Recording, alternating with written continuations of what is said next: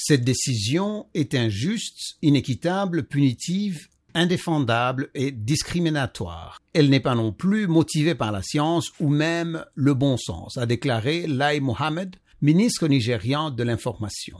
Nous espérons que le gouvernement britannique va l'annuler immédiatement, a-t-il ajouté. Depuis lundi, les voyageurs venant du Nigeria sont interdits d'entrer au Royaume-Uni, à l'exception des ressortissants et des résidents qui devront observer une quarantaine de dix jours à l'hôtel à leurs propres frais. Le Royaume-Uni a donc ajouté le Nigeria sur la liste rouge qui compte pour l'heure dix pays africains. Le Canada aussi a banni les voyageurs en provenance d'Égypte, du Nigeria et du Malawi. La présence d'Omicron est confirmée dans quelques 40 pays après avoir été détectée par l'Afrique du Sud.